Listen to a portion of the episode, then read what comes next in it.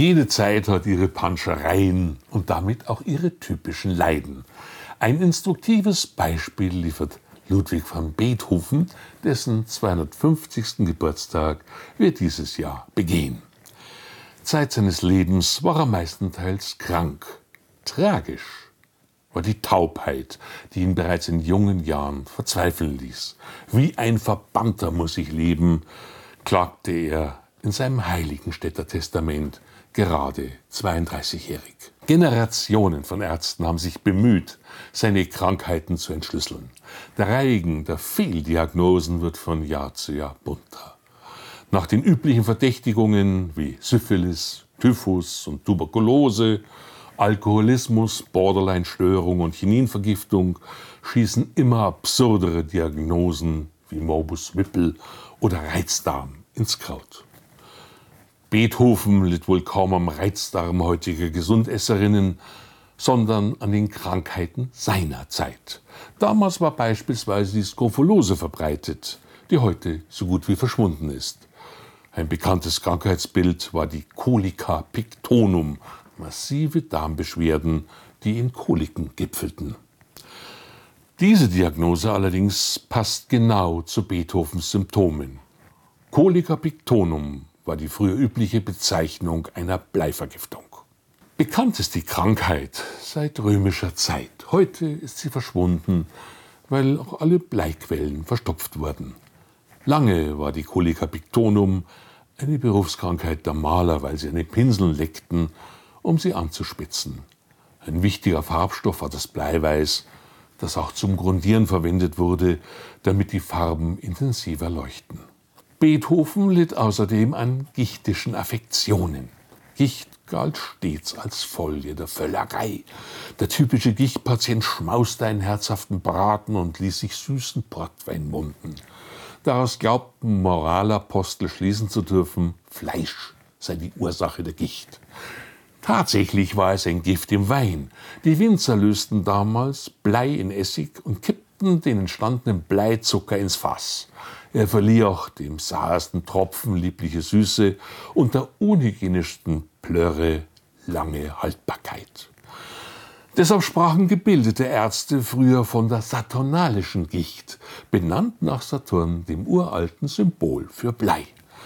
Doch in unserer aufgeklärten Zeit wird die Nähe vom Fleisch sogar von sogenannten Fachkreisen verbreitet. Den Briten stießen die Folgen süßen Weines besonders bitter auf. Als sie im Jahre 1703 den Lieferanten wechselte, die Krone schloss mit den Portugiesen Verträge, um im spanischen Erbfolgekrieg den Gegner Frankreich zu schwächen, kam es in England zu einer regelrechten Gichtepidemie. Die Portugiesen lagerten ihren Wein für den Export sogar in Bleifässern. Beethoven trank gerne süße Weine. Er liebte Tokaja, was zur Bleivergiftung passt. Und es gibt einen dritten klinischen Hinweis für eine chronische Intoxikation. Die Melancholie, die Depression, an der der Meister litt. Obwohl das klinische Bild eindeutig ist, obwohl zu Beethovens Zeiten schon alles von Toxikologen beschrieben war, schenken die Ärzte dem Blei mehrheitlich keine Beachtung. Kein Wunder, dass Beethoven die ärztliche Kunst verachtete und im Heiligenstädter Testament darum bat, nach seinem Tode wenigstens die Ursache seiner Taubheit zu ergründen. Das Schwermetall geriet erst vor gut zwei Jahrzehnten ins Blickfeld der Medizin. Da hatte der Leipziger Toxikologe Professor Reinhard Ludewig in Beethovens Haarlocken, sie waren einst auf dem Totenbett entwendet worden, reichlich Blei nachgewiesen.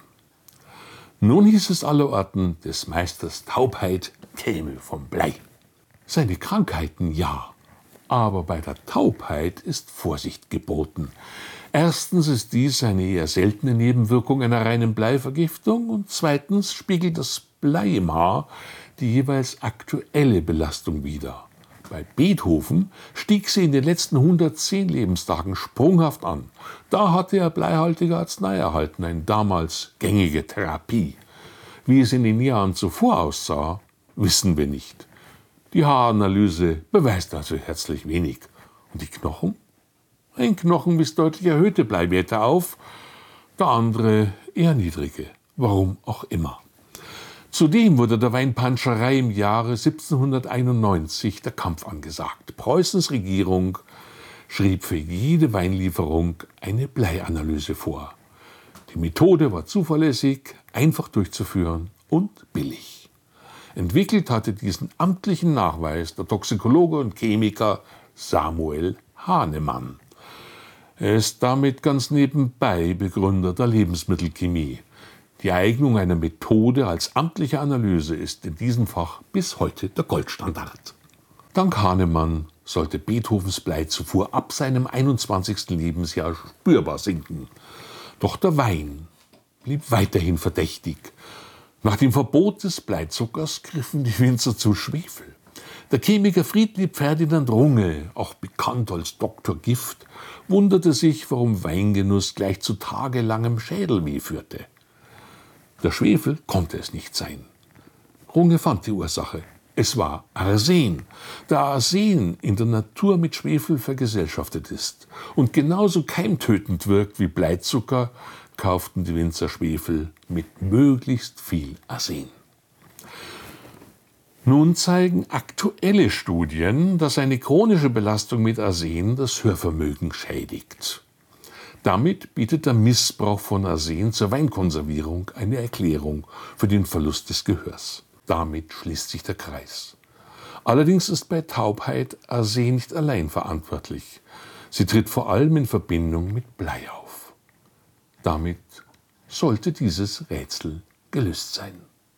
Die akuten und subchronischen Wirkungen von Arsen und Blei, schrieb der Toxikologe Ludewig schon 1997, können zur Erklärung nahezu aller Symptome beitragen, über die Beethoven im Laufe seines Lebens geklagt hat.